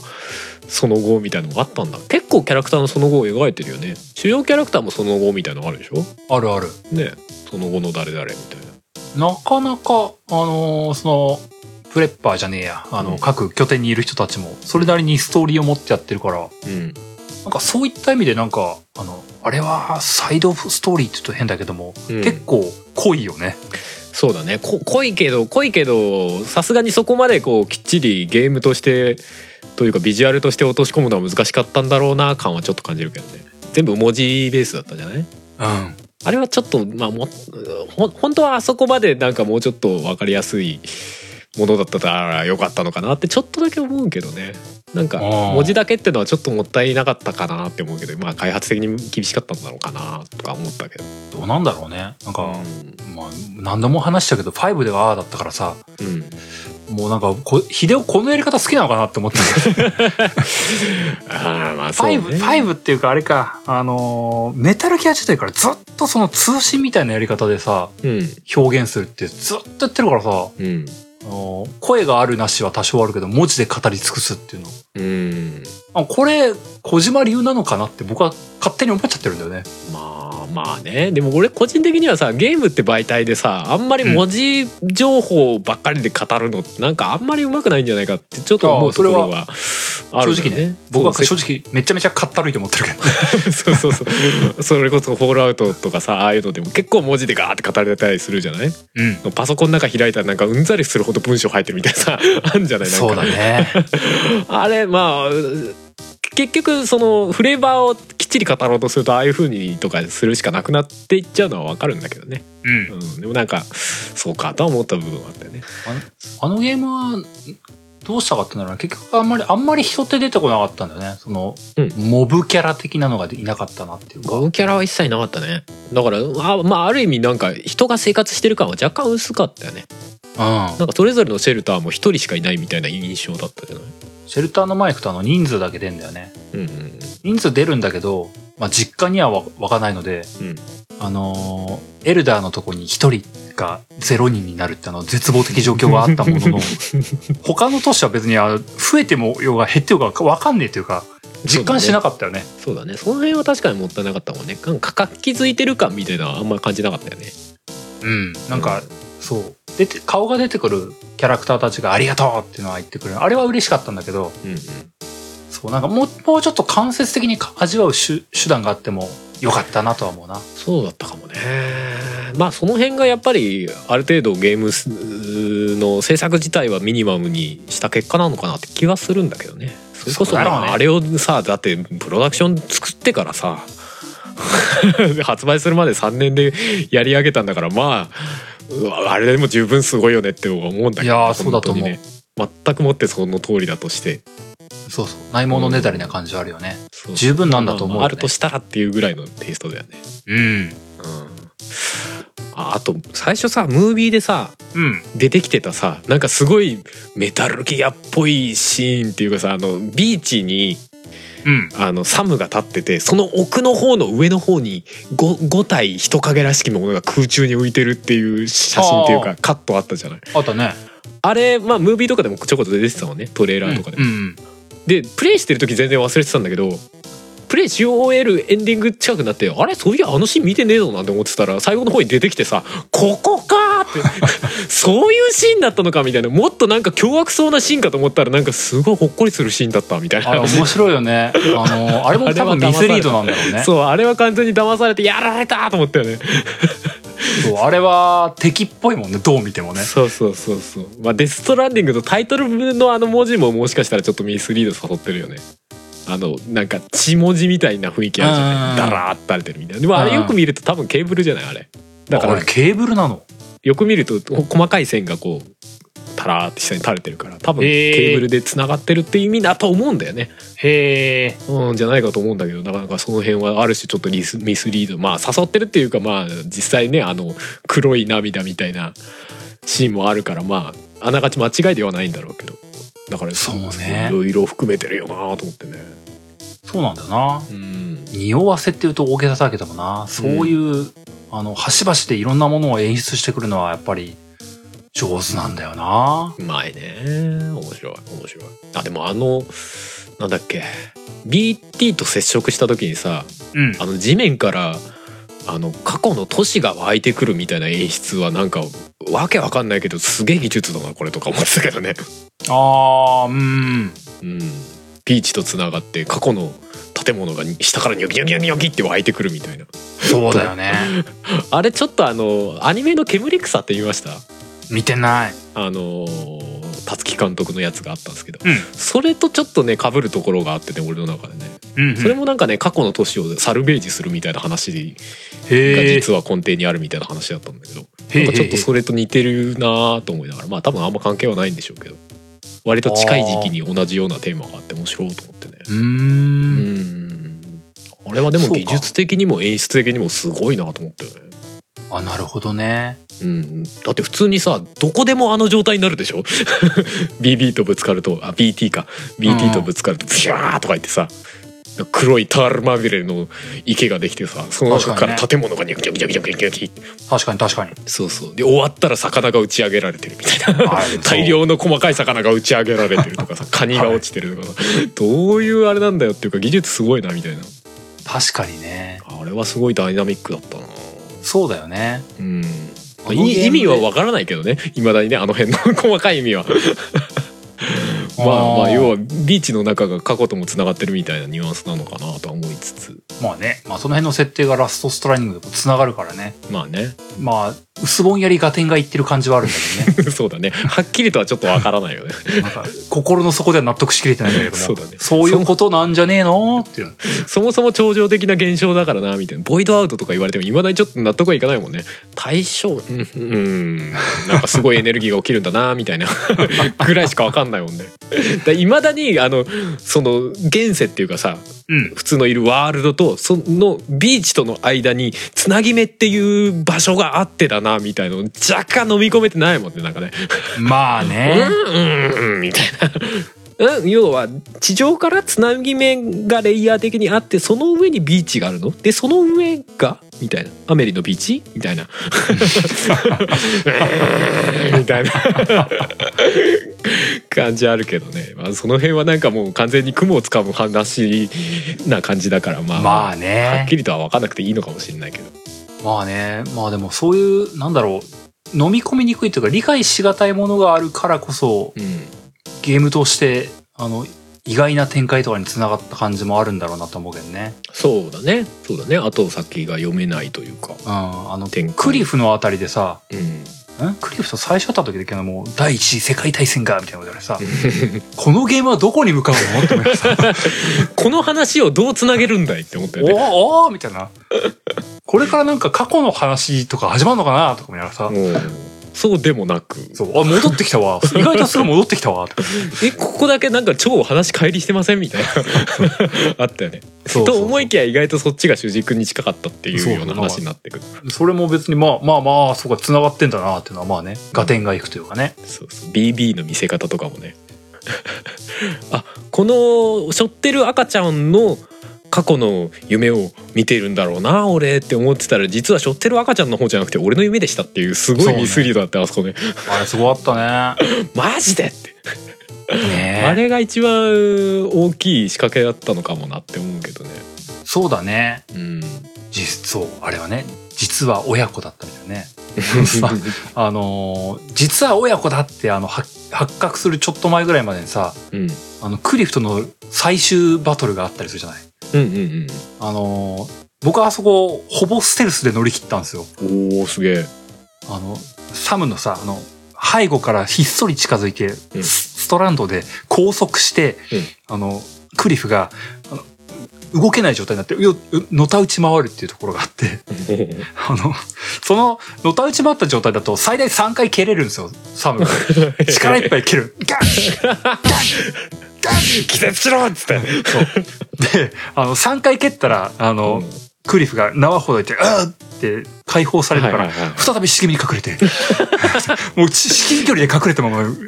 で「いや気づくなよ」っつって「よし警戒が解けた縛る !3 回力いっぱい蹴る!」って えぐい父親なのにそうっていう一通りのことやってた時に「ああお父さんだったんですか?」って力いっぱい蹴ってましたって「ごめん!」って「俺 BB のためとか思って思いっきり蹴ってました!」みたいな BB だと思ってたやつは俺だったっていうよくわからないことなんでねえあえってえじゃあこの BB は結局誰やねんってなるねあれねそう 別に誰の子でもなさそうなんだけそうどだねなんかあのうんクリフへの心の気持ちのやり場がなかったっていうねお父さんあんなに一生懸命蹴っちゃいました そうそうねああそうねででもそこもゲームプレイ全然違うね俺だってあそこもうバレまくって普通に打ち合いしてたからね あの僕打ち合いになったらすぐ殺されたんですよ ああそうかベリーハードだからハード無理とか言いながらああそういうことねもうこのドクロも全員ステルスで殺していってこう後ろ首パーンパーンみたいすなごいかっこいい俺最初ステルスになるようにこうなんかかしゃがんでたりするんだけどすぐバレてなんか「こっちだ!」とか言われてもう「わー!」ってなりながらひたすらもうアサルトライフバリバリ打つみたいないいねそそういう違いもあるのおもろいなやっぱなすげえもうあのねあのー薄暗い戦場みたいなところでねもう踊られてきてうんプワーンプワーンとかしてこう 「あそこだあそこにいるぞ隠れろ!」っつ って「後ろから縄でギュッ!」みたいなこうかっこいい俺ほぼデス・ストランディングでステルスしなかったもんな本当うん、基本強行突破みたいなもう特に後半とかだったらもうゴム弾のアサルトライフルとかバンバン持ってもう撃ちまくるみたいな話なんですよああでもそれはやった僕もトロコンのためにあのあのーよくあるじゃんミュールとかさあの、はいテロリストから奪い返してきてくれみたいになっうた、んなる一緒がさもう自警団ばりにね ゴム弾のショットガンとアサルトライフルをこう2丁ぐらい担いでそうそうそ「どこですか悪い子は」みたいなパーンパーンみたいなうもう出てきたらすぐバババッつって「 おお!」って敵がなってるみたいなねスローモーションで敵が飛び散ってそうそうスローモーションになってる間にもう次のやつ狙ってまたスローモーションみたい な。なるねそうあの辺のでもゲーム性がどんどん変わってくあたりとかも飽きずに遊べた要因かなと思うけどね最初はやっぱりそういうねプレイはできなかったけどみたいなだからどんどんテンポが良くなってく要はそういう銃撃でその場を切り抜けられたりするからどんどんゲームのテンポが良くなるから飽きずにできるみたいな部分もあったのかなとか思うしそうだうねんうんうんあったなあ一回俺車で引き殺しちゃって大変だったけどね引き殺しちゃって大変ミュールでさうんあの車乗ってる時にブーストで加速できるでしょうんで加速した状態で人を引くとそいつ死んじゃうんだよねえ即死なの気マ絶ジじゃなくてし死んじゃうとまずいんじゃないのそうまずいボイドアウトしちゃうから火葬場に持ってけっつってでどうやらまだ最初の方でなんかもう火葬場に持ってける算段が全くつかなかったからリセットしたけどねへえそんな展開なんだあ知らんかったうんぽいぽいだから普通にアクセル踏んで弾いてるだけだと気絶になるんだけどブーストかけてるとなんか即死しちゃうみたいでへえうんあったなそうなんだえ僕結局さ実弾もさ人には打たなかったんだよね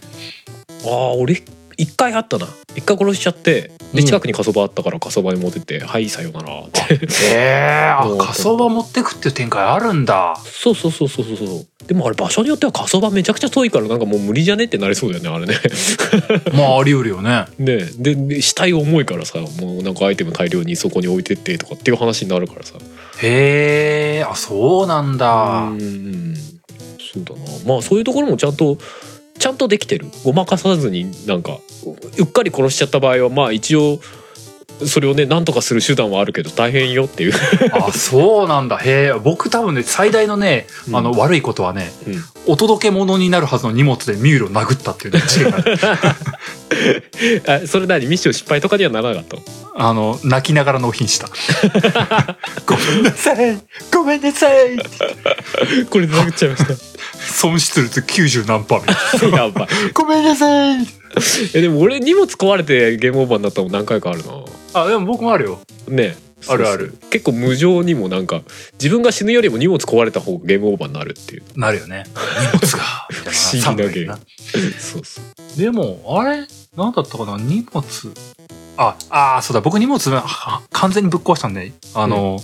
雪山から、うんあの、荷物がひたすら、あの、おむすびコロコロ状態でひたすらコロコロコロコロコロって落ちて、待ってーって言ってるうちにこう荷物が壊あれってた、あった あるある俺も荷物が壊れた。マジってなったよね、本当にもう。なるな川に流されるとかねああ、そう、川に流されるとかな。あとなんか、医者、医者のとこにさ、川あんじゃん。川っつうか滝っつうか。うんあそこの微妙な坂道で、うんすっ転んで、おおあの、サムは滝に落ちずにうん、ズリザズリってなったんだけど、うん背中から荷物が全部川にガガガガガッと落ちて、はぁー さよならって あの時はリセットしたね。絶望 ああそうなんだ結構いろんな体験あるよなあのなんか振動を与えると爆発する爆弾みたいなの俺結構爆発させたしねあったあった。僕一回普通に納品したしね。ああほう半、半物質爆弾みたいなやつでしょうん、俺結構何回も爆発させたな本当うんなんか、うん、やっぱ苦手なんだろうね慎重に運ぶのとかねあのーあれトラックとかでガリガリやってても行くんだよね、確かねあ。そうそうそうそう乗り物に乗せてても振動あるとダメだしチューチューだーみたう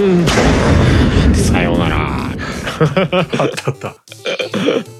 あとなんだっけあの最初の方にさうん。あのヒックスがさあの配達人に変装してさなんか爆,、爆弾かになんか荷物を運ばされるミッションあったでしょ、であれでさなんだっけなこれ運んじゃダメじゃねってなってうんうんうん。でどう考えても罠でしょって思ってうん「いや置いてくわここに」って置いて動いたら遠くに離れてバーンあーすげえ理不尽って思った あれなんか遠くに離れると爆発しますみたいな仕様だったらしくてなってるなってる。 「えちょっとえええってなってそれはちょっと強引じゃないもうなんかストーリー展開の方に強引に引っ張ってないとか思って いやだってどう考えてもこの人怪しいでしょみたいなまあ、だってでも、しかもちゃんと中身爆弾って書いてあったんだよなあれな書いてた書いてた。そうそうだからこれ運んじゃダメでしょと思って置いたらなんかもうなんか爆発しましたみたいなうんあれ置いて離れると確かね。そうそうそうピッピッピッピッピッドーンって「え何?」ってなって どういうことどういうことってしばらく何回か爆発したもん俺だって僕もあれは一回普通に街まで持ってて、街まで持ってたから、中途壊滅したって言われて ああそこ結構理不尽だよねーあ。あれ確かにさ、うんあのー気づくの大変だよね。うんうんタールの海に投げ捨てるみたいなさ。うんうんあれあそこはちょっとね強引にストーリー展開の方にもう引っ張ってったなっていうのはちょっと思ったあそこに関してん。うんあさん結局国道復旧とかしたそんなにはしてないかなまあ時々目についたところで入れるぐらいしかしてなかったなあ、本当うん僕もう躍起になって国道復旧したよ。最初の方にちょっとやったけどねマジであの国道全然ない頃は本当になんかもうめうん超めんどくさかったからあ車のバッテリー速攻切れるみたいなことになってたから あー、そっか。最初は何個かはやっぱりそんなね納品する数も少なくてさ国土復旧できたじゃない、最初の方ってだかうらんそ最初の方は何個かやったけど僕な、なんだっけ僕何の気なして、うんあのー国道の復旧装置が初めて見えるとこで、うんへーって思って復旧させたら、うんあのーうん誰々が、あの、他のプレイヤーが通ったよとかでいいねをくれるみたいでさ、はいはあのーあの星印の、あの、す人に協力する部分のところすんげー伸びたのよ、序盤に。いおおで、なんかそれですごい嬉しくなっちゃって、もう果敢に国道を復旧させようと思って。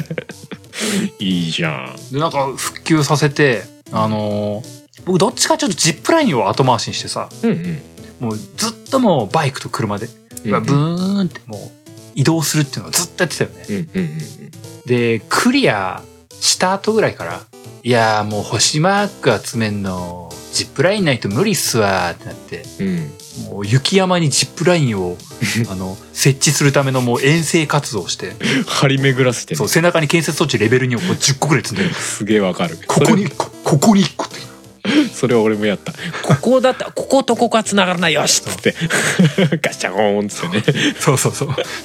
あのなんか、あの、他、他のプレイヤーがさ、作ったジップラインとかがさ、勝手に出てたりするじゃない。で、ここと自分のやつをうまいことつ、つなぎたい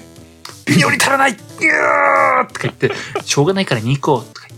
言って、ちょっと距離短いの2個足す。短いけどつってで、なんか、そしたら今度、カイラル通信量が足らないとか言って、えー、言われるマジって言って、あす敷き直しって言って2、3個外してもう一回敷き 直 やり直すね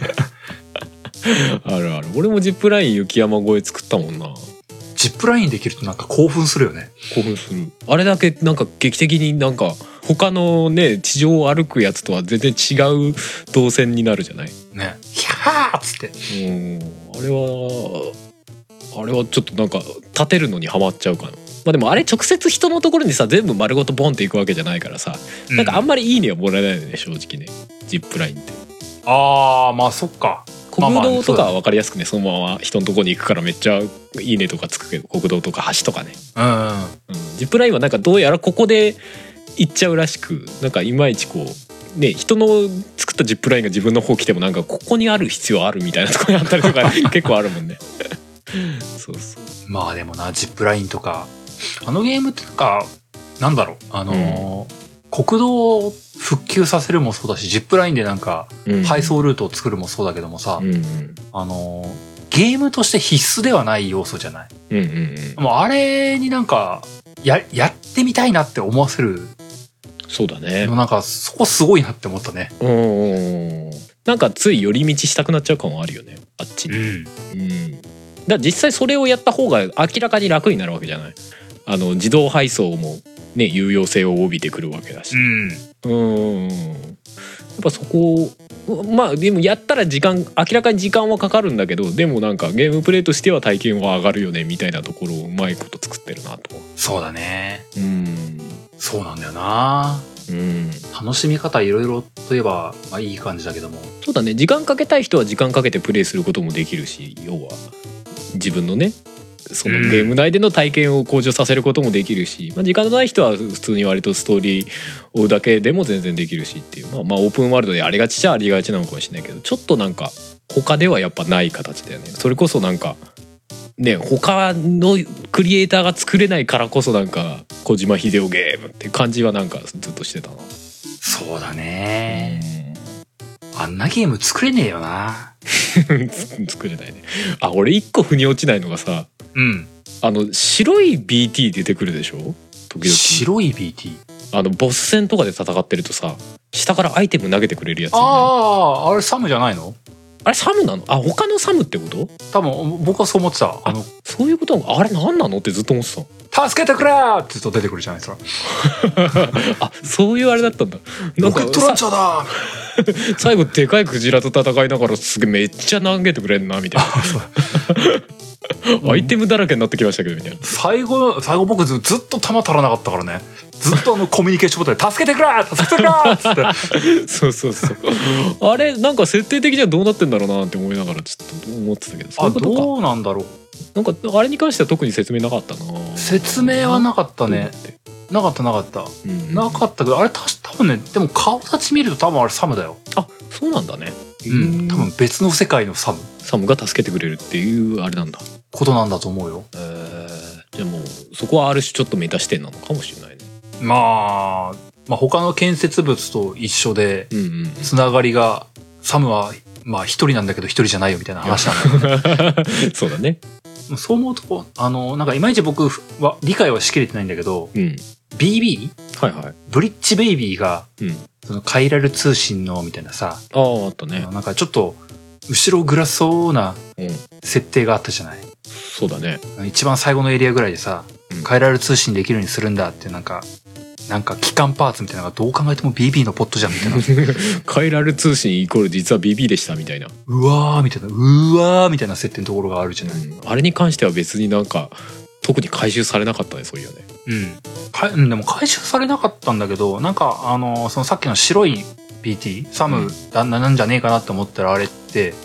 そのカイラル通信できてるのが BB なんだよでサムって元 BB じゃんって思うとおつながり合うのって BB だからみたいなのがちょっとちょっとなんか腑に落ちるような気がするんだよね。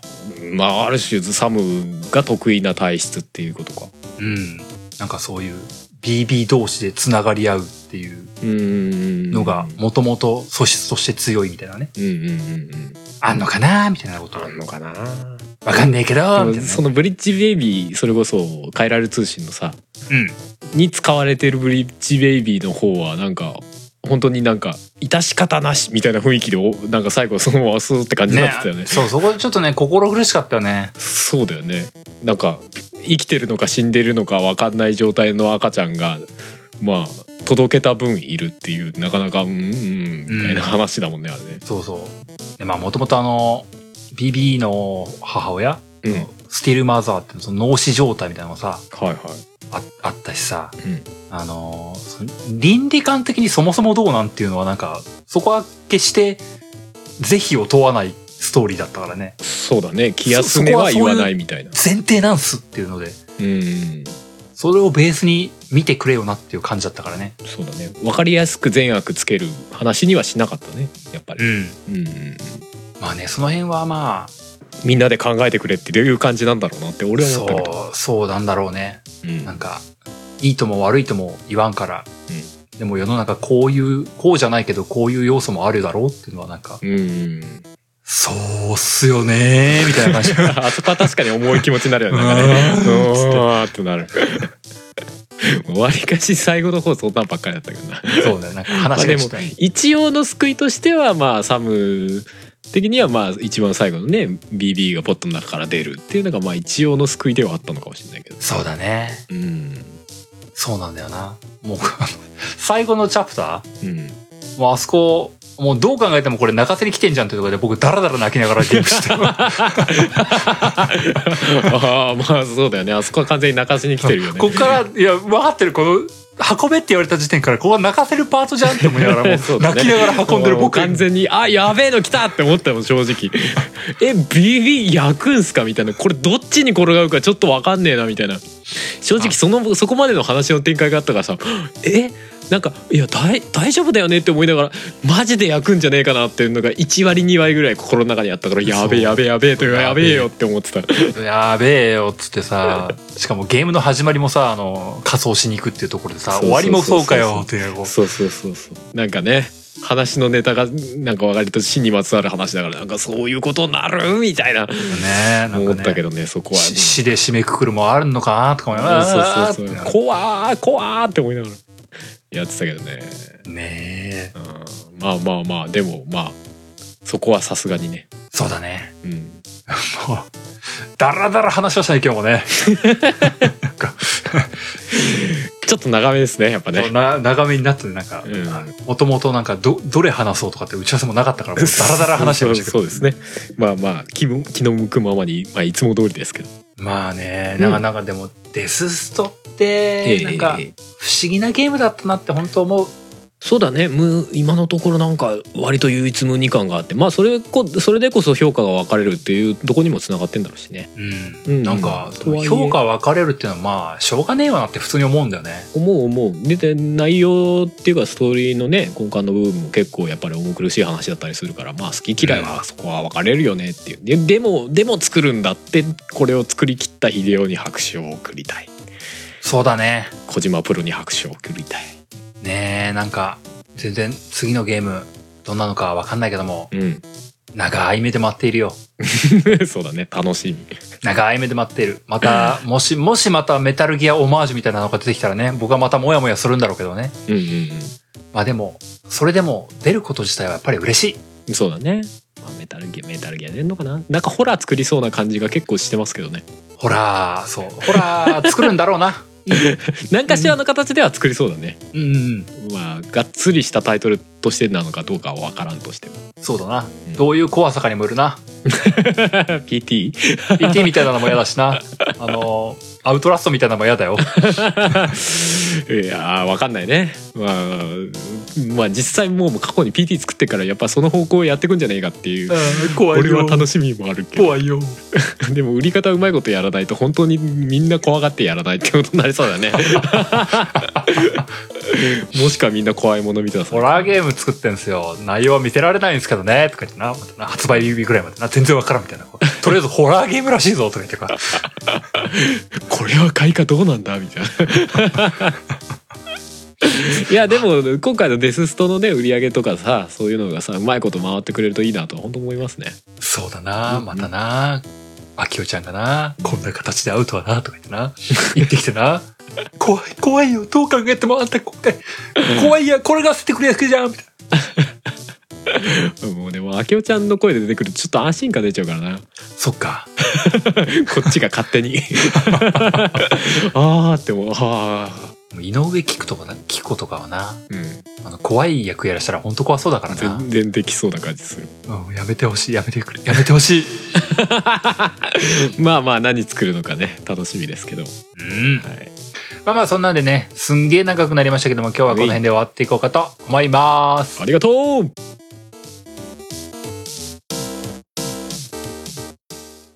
作曲編曲音声編集イマジナイーライブなどはカメレオンスタジオエンディングです。はーいお疲れ様です長お疲くなれりまし様たねです。いや、な長くなったな。なりましたねほんとダラダラ話してしまったな。分かっちゃいたけどでね。時間をチラチラ見ながらああまあうんっていうね そうなんだよな。なんか、難しいな。話したいことがあるような、ないような、そうなんだよね正直なとこなんだよな。そうそれはある結構2人ともさ今回話すっていうのは決まってはいたんだけどさうんなんか話す前になってさあんまりまとまってないんだよねって俺もみたいな感じではあったからね、いや、なんかね、そう。なんだろうな。本当に、自分がどういう感想を持ってるのかがね、未だに整理がついてないんだよね。うんうんうんうん面白かったっていう感情はあるんだけども、うんやっぱりなんかモヤモヤってしてるところもあったりね。そうねまあモヤモヤっとさせるのはなんかわざとなのかなっていう気もするしまあそこに対しての好みはあるなという気はするけど、まあね俺はでもうん、まあ、普通に心から良かったって思えるゲームではあったな。うん。うんそれはまあ僕も全然、あの、買って損してる気分とか全くないしう、ん出てよかったなと思ってるのは間違いないんだけどね。うんうんうん実際ね。まあダウンロードコンテンツとかも予定してないとは言ってたんで言っね。てたねそこも逆になんかうこ好感持てる 変になんか後出しされるのはちょっとじゃあ若干もやっとするはするからねそうだな。ああいう終わり方したからにはなんか下手に出さない方がいいのではそうだな。うんまあこれで、なんか数年後にな、デススト2とか出てもそれは別に構わないんだけどもな。それはそれで多分また全然違う話になってそうだしねそうそう。そんな気はするよ ね。するよね世界観だけ一緒ですみたいなね。いやでもやらないでしょデスストのテーマ性で2はわかんないけどいいんだけど、僕はなんか、ラスザスみたいな感じとかあんのかなとか思っちゃうぐらいでね。いやラツアスは2あってもいいかなって思うじゃんあれ本当僕はなくていいかなって未だに思ってるんだけ ど、ね、でも買うんでしょそうそう、買う買う、出るって言われたら買う。だからデスストもそうそうない、なくていいと思いながら、出るって言われたら買うって思いながら。まあそううんまあそれはそうだな否めないなまあまあ、そんな感じですようん。まあ、そうもやもやっとした感じはどうしても出ちゃいましたけどもね。うんうんまあ、この番組聞いてる人も、もしですって思うことがあれば、うんまあ、お便りだったり、ハッシュタグツイートとかで書いてもらえればと思います。ぜひぜひまあ、そんなんで最後にいつものやつ読ませていただきますけども、はいえーゲームなんとかでは皆様からのお便りを募集しております。お便りは番組ブログのお便りフォームまたはメールにてお送りください。番組ブログはゲームなんとか .com、番組メールアドレスはゲームなんとか .gmail.com です。ゲームなんとかの綴りは g-a-m-e-n-a-n-t-o-k-a です。そんなわけで、えー第103回はこの辺でおしまいです。また次回お会いしましょう。お相手は小平と、春でしたそれではまた来週今週も編集が大変 9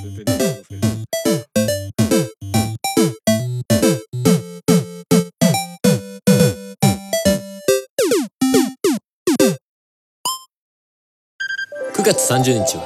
ポッドキャストの日